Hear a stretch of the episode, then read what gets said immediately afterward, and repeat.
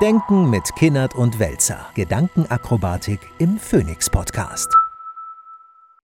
Lieber Herr Welzer, worüber denken Sie gerade nach? Also ich denke akut über etwas nach, worüber ich schon auch chronisch nachdenke. Aber ich hatte gestern ein langes Gespräch mit einem Freund. Und die Gespräche, die man so im Augenblick so hat, haben ja immer so was sehr Finsteres. Und in diesem Gespräch ging es auch darum, dass man eigentlich so das Gefühl hat, dass egal wo man hinguckt, die Lösungen nicht mehr vorhanden sind oder weil sie de facto zu schwierig wären, man sie nicht angeht. Also ein konkretes Beispiel war der, was als Unglück apostrophiert gewesen ist, also das Untergang eines Schiffes vor Italien mit 62 oder mehr Todesopfern, darunter viele Kinder und so weiter. Also eines dieser Flüchtlingsschiffe, die untergegangen sind. Und dann gibt es großes Wehklagen und man findet das alles sehr unglücklich. Aber man weiß, die Migrationsthematik, die Fluchtthematik wird in der EU nicht angegangen werden.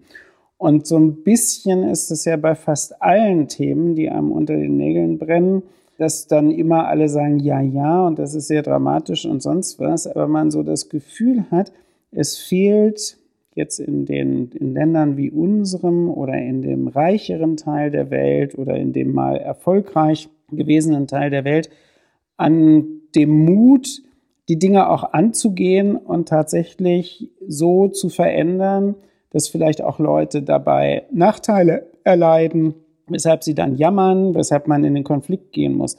Aber irgendwie ist es so wie so eine unendlich ausgedehnte Kohl-Merkel-Aussitzsituation. Man sitzt irgendwie alles aus und hofft, dass die Sachen so vorübergehen mögen. Ist so ein Gefühl so von so einer merkwürdigen, so einer Endzeit-Lethargie.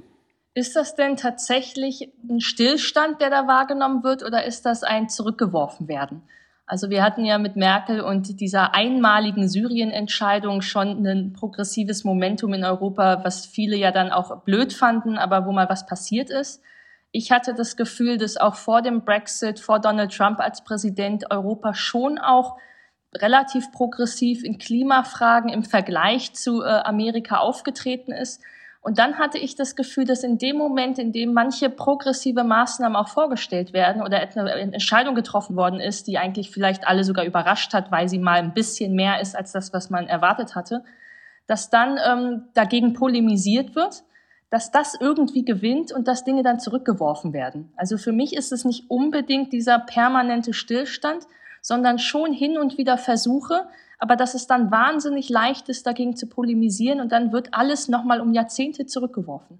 Ja, aber das ist ja noch schlimmer als das, was ich sage. Ja, ich ja. bin ja sozusagen noch im Sackgassenmodus, dass die Problemlösungen eigentlich unernst sind. Also, dass man versucht, so im Englischen gibt es ja den Begriff des Muddling Through.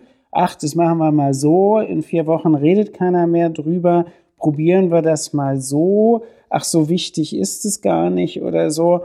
Und man macht es sozusagen durch, ja, durch Aussitzen und durch Nichtbearbeiten, so wie, wie in Bürokratien Dinge ja durch Nichtbearbeitung erledigt werden. Und ich finde das so interessant, weil das ist so Ausdruck von einer Paarung von Saturiertheit und Mutlosigkeit.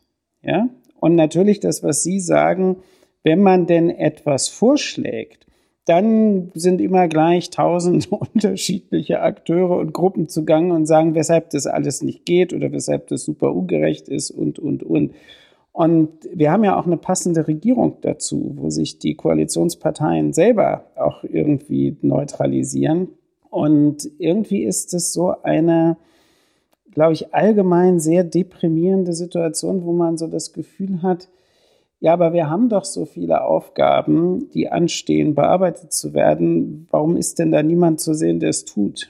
Ich kann mich daran erinnern, dass ich relativ zu Beginn meines Studiums ein Seminar der Konrad-Adenauer-Stiftung belegt hatte. Und da war die Hälfte von den ähm, Mitstudentinnen und Mitteilnehmerinnen waren ähm, Studentinnen auch aus dem arabischen Raum. Und da war der arabische Frühling so ein großes Thema. Und da gab es einige Aktivistinnen, die auch bei Femen und anderen feministischen Organisationen da waren und damals auf dem Tahrirplatz mitdemonstriert haben. Und die erzählt hatten, dass es eigentlich vor dem arabischen Frühling für sie relativ gesehen ähm, besser um Frauenrechte stand als danach, weil in dem Moment, in dem die ganze Welt geguckt hatte und man da protestiert hatte, ist den ähm, ja, patriarchen Systemen und den Akteuren, die davon profitiert hatten, ein Leben lang aufgefallen, was ihnen weggenommen werden konnte und dann sind sie aggressiver aufgetreten. Mhm. Und das ist ja auch etwas, das wir, finde ich, und ich in der CDU auch ähm, sagen würde, erlebt habe, dass mit diesem Fortschreiten auch dieser ganzen Gender-Themen, der Klimathemen und so hatten wir ja auch mit dem Aufkommen der AfD so ein rechtspopulistisches Backroll. Das heißt, ich würde schon auch bei dieser These bleiben, dass ich das Gefühl habe, manche Themen gehen schon voran. Nicht unbedingt, weil Parteien und Regierungen diese Debatten führen, sondern weil Gesellschaften sie nach vorne tragen. Und dann entwickelt sich aber eine politische Reaktion. Und die ist eher eine, die zurückwirft. Ja, aber das ist ja alles, was Sie heute sagen, macht es ja immer alles noch schlimmer. Weil man würde sich ja wünschen, und Sie kennen einige Kolleginnen und Kollegen aus der Politik, ich auch, die sozusagen individuell ja einen Veränderungswunsch haben oder eher zu den Progressiven zählen, jetzt mal von den Parteien unabhängig. Aber so insgesamt, also ich versuche es nochmal anders zu sagen. Insgesamt hat man so das Gefühl, dass die Rezepte, mit denen die freien Gesellschaften, die dann wie in der Bundesrepublik oder Frankreich und England und USA auch die reichen Gesellschaften sind, so immer ein bestimmtes Rezeptwissen gehabt haben, wie sie Dinge angehen. Und es gibt eigentlich zwei Sachen, die sich verändert haben. Erstens ist, wird das sozusagen vom privaten Sektor viel mehr erwartet als vom staatlichen, geschweige denn von den Verwaltungen. Und das andere ist, dass so gar nicht eine Zukunftsperspektive dabei ist. Also wer will man denn eigentlich sein?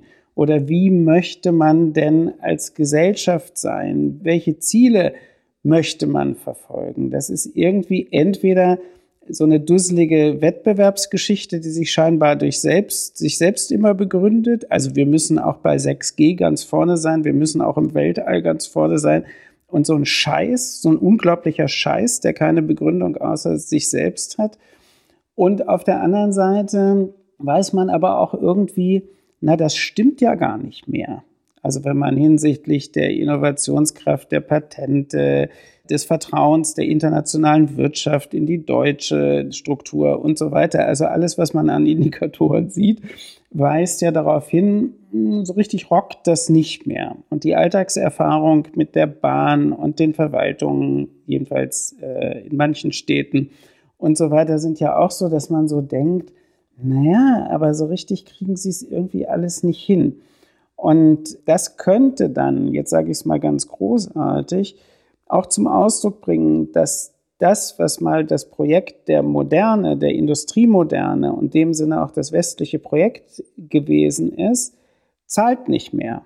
Das funktioniert nicht mehr richtig. Das hat in dem Sinne nichts anzubieten. Und das finde ich schon einerseits bedrückend, aber andererseits müsste man darauf reagieren. Das müsste ja eigentlich einen Impuls geben. Ja, ich denke ja in der politischen Arbeit, die ich mache, viel darüber nach, wie man denn für progressive Ziele und Vorhaben denn die Mehrheiten findet.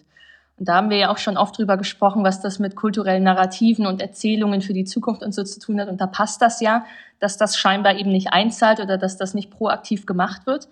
Und ich glaube aber auch, dass das Akteure in der Politik zu wenig verstehen. Also wir wissen ja eigentlich alle, dass wir diese Erzählungen brauchen, dass wir diese Vision in 10, 20 Jahren brauchen und nicht nur dieses Reaktive von Jahr zu Jahr. Ich habe jetzt heute noch mal einen Artikel drüber gelesen, wie die Sozialdemokraten in Italien, die ja damit Meloni auch konfrontiert sind, sich als größtes Thema wieder ein identitätspolitisches suchen, statt ein Thema wie Mindestlohn, was vielleicht ein bisschen auch in deren Mehrheitsfindung einzahlen könnte. Und das sind ja schon so Dinge, die ich anders machen würde, weil ich glaube, dass das die wichtigste Ursache für diesen Rollback oder diesen Stillstand tatsächlich ist, dass wir auch in wissenschaftlichen Kreisen und so manchmal eben Maßnahmen wissen, die funktionieren könnten. und dass es aber nicht gelingt, die zu vermitteln an eine Mehrheit. Das heißt, man muss sich ja dann beschäftigen damit, woran liegt das? Gibt es da Anreize überhaupt für genügend Leute? Sind die erklärt? Was sind die, die Verluste, mit denen wir uns vielleicht zu wenig beschäftigt haben? Auch gerade, wenn wir nochmal über diese ganzen AfD-Pegida-Vorwürfe und so weiter im Osten Deutschlands nachdenken. Also wo fehlt da Infrastruktur und Investitionen? Also was sind da eigentlich die Probleme, weshalb man vielleicht auch anders auf Themen reagiert? Und da habe ich das Gefühl, dass diese Mehrheitsfindung nicht gelingt und die gelingt scheinbar nicht, weil eben diese Erzählungen nicht da sind oder man sie gar nicht, ähm, ja, weil die nicht vielversprechend sind. Ja, es könnte natürlich noch einen anderen Aspekt dabei geben, nicht nur, dass die Erzählung fehlt, sondern auch, dass der Erfahrungshintergrund und die Perspektive fehlt. Also mein starker Verdacht ist ja, dass wir sozusagen eine Elitenpolitik haben und auch Elitendiskurse und dass Dinge, die jenseits, also sagen wir mal bei der Hälfte der Bevölkerung, die nun nicht zu den Eliten zählen, also materiell betrachtet, dass das, was da Probleme sind, was dort Gedanken sind, auch Veränderungsnotwendigkeiten, die empfunden werden, dass das irgendwie nicht wahrgenommen wird. Also dass dieses alltägliche, die da oben, wir da unten, tatsächlich auch ein Sachverhalt ist, der dazu führt, dass zum Beispiel Themen mit großer Emphase besetzt werden, mit denen ganz viele Menschen überhaupt nichts anfangen können, weil sie deren Anforderungen und Probleme, die sie zu lösen haben, überhaupt nicht tangieren. Also und ich denke, es gibt so eine relativ große Entkoppelung zwischen vielen, vielen Lebensrealitäten von sehr vielen Menschen in so einem Land und einer Politik, aber auch einer Deutungselite, die das überhaupt nicht mehr auf dem Zettel hat. Und das macht so, so eine Selbstgenügsamkeit auch der Eliten aus, weil die haben auch gar keine Lust, sich in irgendwelche Konflikte zu begeben und zu sagen, na gut, Modernisierung fordert immer auch Verzichtsleistungen von bestimmten Gruppen, also lassen wir es doch lieber. Oder ein anderes großes Thema ist ja, dass man bestimmte Probleme nicht anspricht, weil man weiß, dass es Konflikte gibt oder dass man bestimmte Dinge auch nicht beim Namen nennt, weil man dann weiß, da gibt es sofort wieder dann irgendwelche, was auch immer für Vorwürfe, also lässt man es irgendwie sein und macht irgendwie so eine sedierte gesellschaftspolitische Oberfläche, die so tut, als sei irgendwie alles in Ordnung, obwohl das meiste gar nicht berücksichtigt wird. Und das könnte eine Erklärung für nach innen sein. Ich fühle auch ab und zu so eine Selbstgenügsamkeit nach außen auf Basis von der Ohnmacht, weil wir eigentlich zu wenig wissen, wie effektive internationale Politik gelingt. Und das sehen wir jetzt natürlich bei Ukraine und Russland äh, erst recht. Aber das Migrationsthema in der Europäischen Union ist ja auch eines, das schon seit Jahrzehnten diskutiert wird.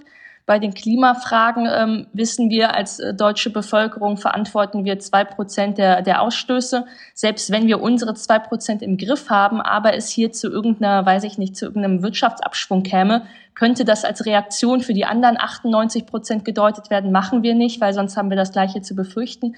Also es gibt ja ganz viele globale Dynamiken, von denen ich das Gefühl habe, nicht nur, dass da die politischen Verfahren fehlen, sondern dass noch gar nicht richtig analysiert worden ist, welche Dynamiken das überhaupt sind. Ja, aber es gibt, jetzt sage ich mal was Strafverschärfendes.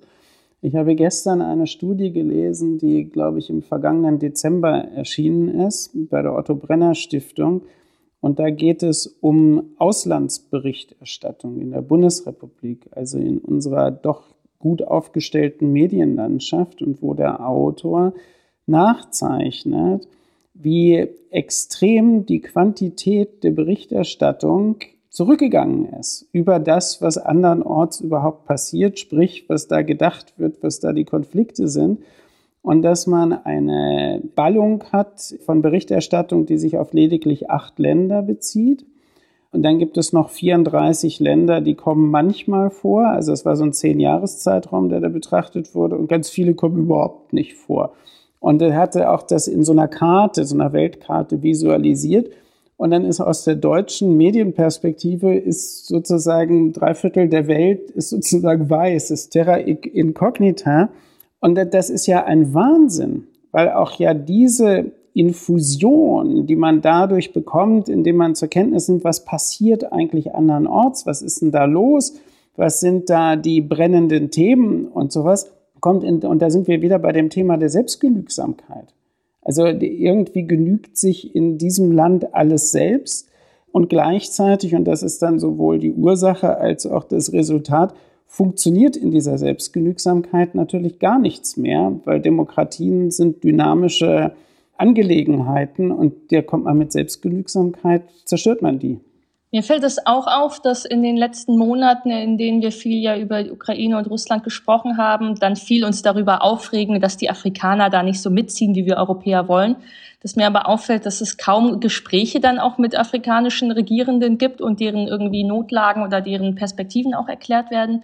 Mir fällt auf, als wir dann über China gesprochen haben, reden wir nur über China, fragen gar nicht äh, drumherum, was das vielleicht mit Investitionen für Vietnam oder so bedeuten könnte, also dass man dort vielleicht mehr in demokratische äh, Länder investiert. Also das sind dann schon so Themen, wo man eben über Amerika und Russland und China spricht, was ja mitten ein Symptom dafür ist, dass unser Selbstporträt so verspätet großartig noch ist, obwohl das mittlerweile gar nicht mehr der Fall ist. Und genau das spiegelt dann auch, dass wir nicht das Gefühl haben, wir sollten so viel mit Ländern wie Vietnam und äh, auch Pakistan und, äh, weiß ich nicht, afrikanischen Staaten sprechen, wie es eigentlich jetzt zeitgemäß wäre. Ja, das heißt, wir sollten eine Initiative gegen die Selbstgenügsamkeit dieses Landes inklusive ihrer Politik und ihrer Medien gründen. Einverstanden.